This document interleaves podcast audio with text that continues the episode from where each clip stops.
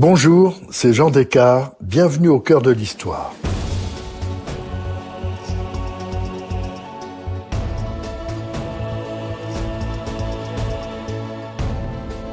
Il y a 40 ans, Sir Alfred Hitchcock, l'un des plus célèbres réalisateurs du cinéma, s'éteignait à Los Angeles.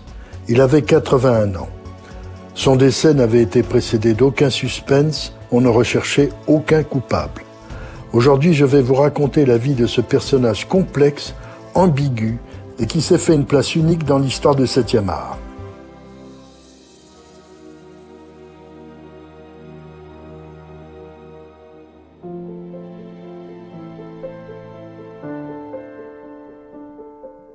Le 29 avril 1980, accompagné d'un photographe du Figaro Magazine, j'avais rendez-vous avec la princesse Grâce de Monaco à son domicile parisien. Elle était toujours d'une ponctualité parfaite. Or, on nous annonce qu'elle serait un peu en retard. Une ambiance inhabituelle, silencieuse, imprégnait la résidence. Soudain, en haut de l'escalier, elle apparaît en larmes. Elle descend lentement, tenant un papier à la main. Nous nous connaissions depuis des années. Que s'était-il passé? Elle me dit ⁇ Bonjour, excusez-moi. Je viens d'apprendre une affreuse nouvelle. Hitch est mort. Vous comprendrez que ce n'est pas le moment d'une interview. Et euh, en plus, je ne suis pas photographiable. Elle était totalement bouleversée, mais elle avait eu la grande courtoisie de nous prévenir elle-même. Elle était comme ça, respectueuse de ses engagements et attentive aux autres. Nous partîmes immédiatement. Un autre rendez-vous serait fixé dès que possible. Elle avait tourné trois films pour Alfred Hitchcock. Pour lui, elle incarnait l'idéal féminin. Son statut de princesse, son refus de tourner avec lui après son mariage et sa nouvelle vie n'avaient rien changé à leur amitié.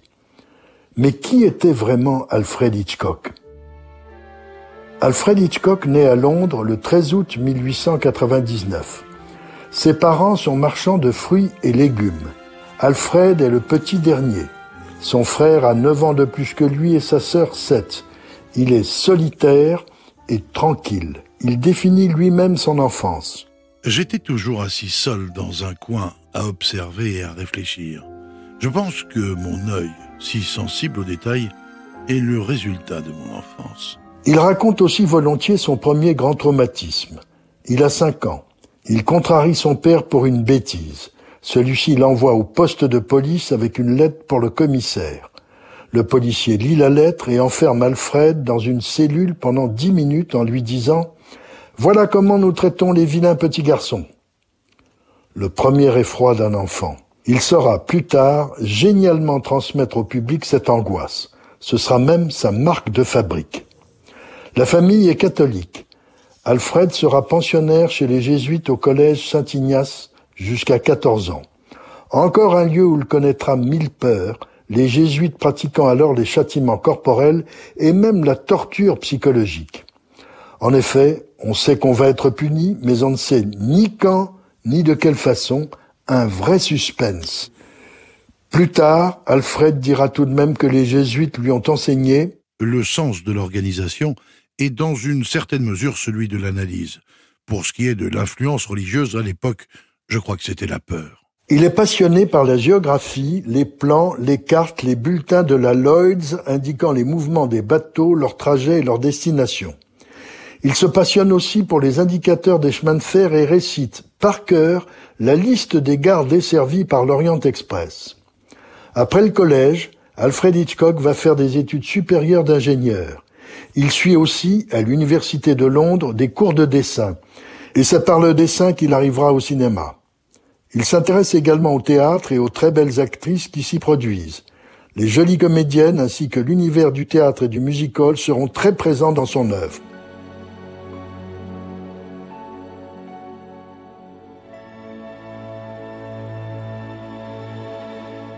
Durant la Première Guerre mondiale, il est réformé, mais il participe quand même à quelques manœuvres en uniforme dans Hyde Park en tant que Royal Engineer. Alfred adore le cinéma. Il admire Griffith avec son film Intolérance, mais préfère le cinéma anglais au cinéma américain. il se passionne aussi pour l'expressionnisme allemand de Fritz Lang et de Murnau. À 19 ans, Alfred Hitchcock est engagé par la Henley Telegraph Company, fabricant des câbles électriques. Il s'occupe de la publicité et crée un journal pour l'entreprise. En 1920, grâce à un ami comédien, il signe un contrat avec la compagnie américaine Famous Players Lasky. Celle-ci ouvre des studios à Londres. Hitchcock va composer les intertitres des films, évidemment muets. Il les améliore en les accompagnant de petits dessins drôles et explicites. L'équipe de Famous Players Lasky comporte trois femmes scénaristes venues de Hollywood. Il travaille avec elles et apprend à composer un scénario. En 1922, il est assistant réalisateur. La même année, pour Woman to Woman, en français La danseuse blessée, il est scénariste, adaptateur, dialoguiste et co-réalisateur. Il est aussi en charge des décors. C'est sur ce tournage qu'il va rencontrer Alma Reville, la monteuse du film. Elle a le même âge que lui, mais elle est du Sérail. Son père travaillait au studio de Twickenham. Il va remarquablement s'entendre avec Alma, seulement sur le plan professionnel au début. Avec elle, il tourne deux autres films à Londres. 1925 est une année importante. Hitchcock part pour Berlin tourner un film dans les studios réputés de Babelsberg. C'est pour tourner The Blackguard, en français Le Voyou, qui raconte la vie d'un violoniste. Le producteur monte une coproduction avec la UFA, l'immense société du cinéma allemand. Le film est donc réalisé à Berlin, où Hitchcock découvre un monde inconnu pour lui, des nightclubs où dansent ensemble des gens de même sexe, la fille du directeur de la UFA qui lui propose deux jeunes Allemandes, prêtes à lui faire plaisir, devant le Nine, Nine, non, non, effrayé d'Alfred, les deux filles se mettent au lit ensemble. Pour mieux profiter du spectacle, la fille du patron de la UFA va ajuster ses lunettes. Hitchcock découvre d'un seul coup l'homosexualité féminine, le voyeurisme et l'intérêt des femmes à lunettes. Sur le plateau voisin, Murnau tourne Le Dernier des Hommes. Hitchcock est fasciné par sa méthode. Berlin sera une leçon de cinéma pour lui. Dans le bateau qui la ramène vers le Royaume-Uni, Hitchcock demande la main d'Alma. Elle accepte, ils se marieront l'année suivante, en 1926. Toute sa vie, Alma sera l'inspiratrice, l'assistante, la conseillère de son mari, tant dans la préparation des films que sur leur tournage. Alfred met en scène deux comédies dramatiques en 1925. Il accède à une certaine notoriété avec The Lodger, une adaptation de l'histoire de Jack l'Éventreur. C'est un succès. Hitchcock a trouvé sa voie. Désormais, il réalisera surtout des comédies dramatiques avec une intrigue policière, des héros accusés à tort. Il mélange habilement angoisse, terreur, éventuellement humour et intrigue amoureuse. En 1934, il réalise son vrai premier film à suspense, L'homme qui en savait trop, et en fera lui-même une nouvelle version en 1956. Puis, en 1935, il tourne Les 39 marches, une histoire d'espionnage qui rassemble plusieurs de ses passions. Il y a des conspirateurs sans scrupules dans le contexte de l'avant-guerre, un héros injustement poursuivi dans un train, une intrigue sentimentale délicieusement teintée d'érotisme avec, notamment, des menottes comme accessoires. Une aventure passionnante, drôle et haletante, Hitchcock s'impose en maître du genre, c'est un immense succès. Trois ans plus tard, en 1938, il met en scène Une femme disparaît, entièrement tournée dans un petit studio près de Londres. Encore une histoire d'espionnage, mais d'une actualité inquiétante. L'intrigue se déroule presque intégralement à bord de l'Orient Express et Hitchcock montre toute sa maestria dans ce tournage en vase clos. Un exploit qui n'échappera pas à David O. Selznick, le producteur de Autant en emporte le vent. Il invite Alfred Hitchcock à Hollywood. Il lui propose d'adapter au cinéma le chef-d'œuvre et best-seller de la romancière anglaise Daphné du Maurier, Rebecca. Pour Hitchcock, Rebecca est un total changement de genre. C'est une ouverture au romantisme, une expérience rare dans son œuvre. Le tournage ne sera pas facile. Constamment surveillé par le tyrannique O. Selznick, le cinéaste doit se battre pour diriger le tournage à sa façon. Il entretient aussi des relations orageuses avec l'actrice principale John Fontaine. Finalement, il utilise la timidité et le côté emprunté de la comédienne pour rendre crédible son personnage. La deuxième Madame de Winter, follement amoureuse de son mari, incarnée par Laurence Oliver, ne comprend pas pourquoi il l'a épousée. Elle est surtout complexée et fascinée par l'ombre de sa première épouse, morte dans des conditions mystérieuses. Avec Rebecca, Hitchcock signe un film parfait et envoûtant qui remporte l'Oscar du meilleur film en 1940. Cette année-là, Hitchcock commence une série de films de propagande anti-nazi comme Correspondant 17, Cinquième colonne et Lifeboat en 1943. Ce dernier titre est un film étonnant. Une dizaine de personnages partagent un canot de sauvetage après que leur bateau ait été coulé par un sous-marin allemand. Un vase clos en pleine mer, des caractères forts, des traîtres, un scénario riche en surprises. Tout en réalisant ses films patriotiques, Hitchcock ne renonce pas au romanesque. En 1941, il avait réalisé le délicieux Mr. and Mrs. Smith, une comédie matrimoniale qui lui a permis de diriger Carole Lombard, avec qui il s'est merveilleusement entendu. Elle avait autant d'humour que son metteur en scène. Comme Hitchcock avait déclaré dans un interview que pour lui les comédiens n'étaient que du bétail, le premier jour du tournage, Hitchcock ne trouva sur le plateau que trois vaches portant chacune autour du cou une pancarte au nom des trois principaux protagonistes, dont Carole Lombard. Alfred Hitchcock adorait les farces, le tournage fut un rêve.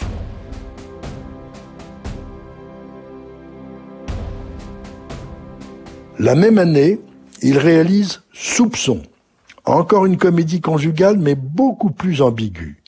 L'héroïne, à nouveau interprétée par John Fontaine, soupçonne son mari d'être un horrible personnage jusqu'à vouloir la tuer pour hériter d'elle. Dans le premier scénario, elle avait raison, il a fallu le modifier car en aucun cas, pour le public, Cary Grant ne pouvait jouer le rôle d'un assassin. Le film est parfaitement réussi. Le mari, inquiétant et énigmatique et plein de séduction. Pour John Fontaine, ce fut plus compliqué. Le réalisateur l'a trouvée inexistante.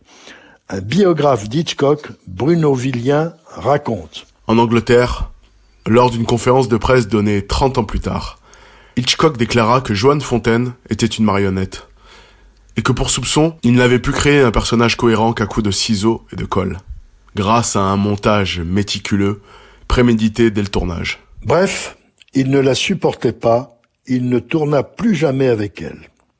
Heureusement, Hitchcock allait rencontrer après la guerre des actrices qui incarnaient parfaitement son modèle d'héroïne. Blonde, en apparence distante et un peu froide, mais en réalité le feu sous la glace. La première d'entre elles est la suédoise Ingrid Bergman, avec laquelle il s'entendra parfaitement. Il la définit ainsi. Ingrid Bergman est une femme très sexy, mais seulement à cause de sa beauté intérieure. Du pur Hitchcock. Leur première collaboration est un film étrange, La maison du docteur Edwards, en 1945. C'est un mélodrame psychanalytique. Ingrid Bergman est une femme psychiatre qui tombe amoureuse d'un autre psychiatre joué par Gregory Peck. Ce dernier est amnésique. Il est persuadé d'avoir assassiné le médecin dont il a endossé l'identité. Seule la psychanalyse l'aidera. L'utilisation du rêve a fasciné Hitchcock. Il a demandé à Salvador Dali d'en dessiner les décors et costumes. Cela nous vaut une étrange scène dans un cadre antique, une intrusion très Hitchcockienne dans l'univers de Freud. Leur deuxième collaboration, l'année suivante, en 1946, est un des films les plus brillants du réalisateur, Les Enchaînés. Une histoire de comploteurs nazis à Rio de Janeiro. Le couple Cary Grant, agent américain, et Ingrid Bergman, fille d'un agent nazi voulant se réhabiliter, prend des risques incroyables pour faire peur aux spectateurs. Tout finira bien. Le brio du film, le remarquable emploi des transparences, quelques scènes d'anthologie sur la maison des espions. L'escalier joue un rôle essentiel. Il y en a dans presque tous ces films. Depuis Cary Grant montant un verre de lait à son épouse dans Soupçon, jusqu'à l'escalier terrifiant de la maison de Norman Bates, Anthony Perkins, dans Psychose. Et on ne peut non plus oublier l'escalier du clocher de la mission mexicaine dans Vertigo.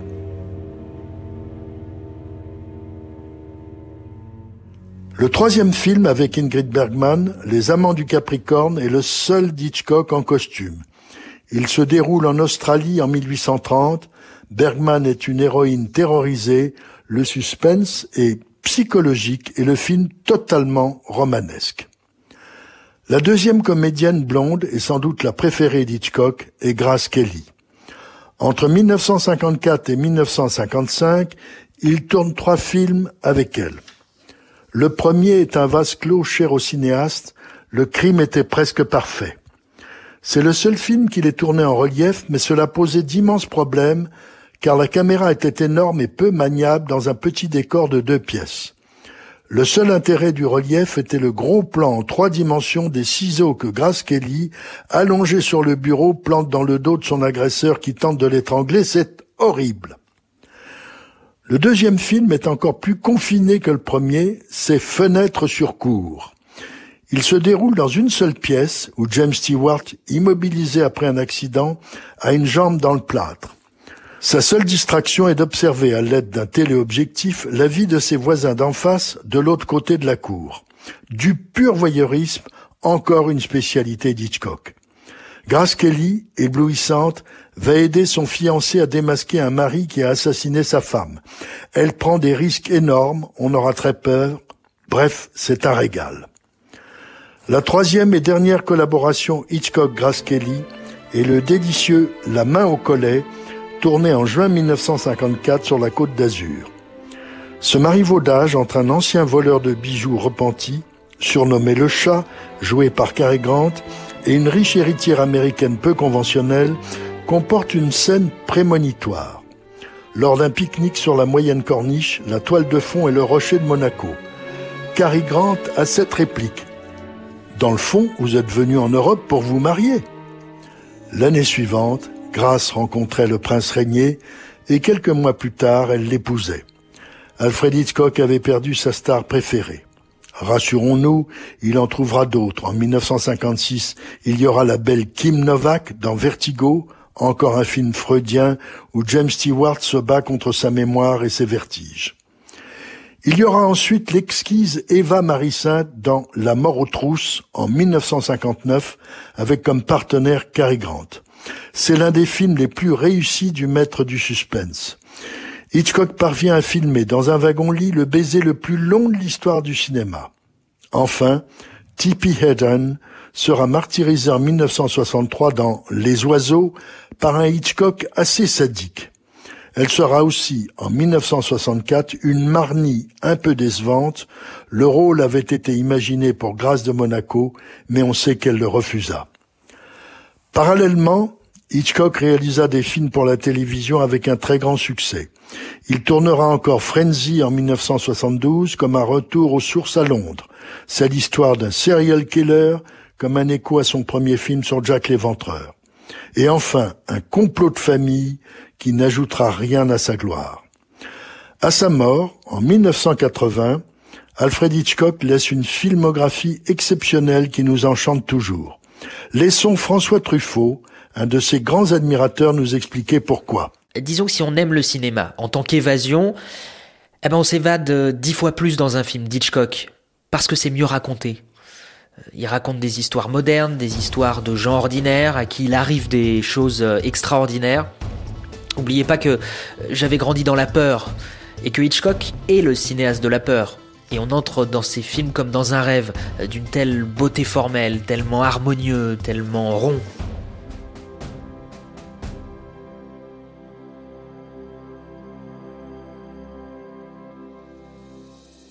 Si cette plongée dans l'histoire du cinéma vous a plu, n'hésitez pas à en parler autour de vous et à me laisser vos commentaires sur le groupe Facebook de l'émission. Je vous dis à bientôt pour un nouvel épisode de Au cœur de l'histoire. Au cœur de l'histoire est une production Europe Studio. Ce podcast est écrit et présenté par Jean Descartes. Il a été réalisé par Guillaume Vassot. Pour ne rater aucun épisode, abonnez-vous sur Apple Podcast ou vos plateformes habituelles d'écoute.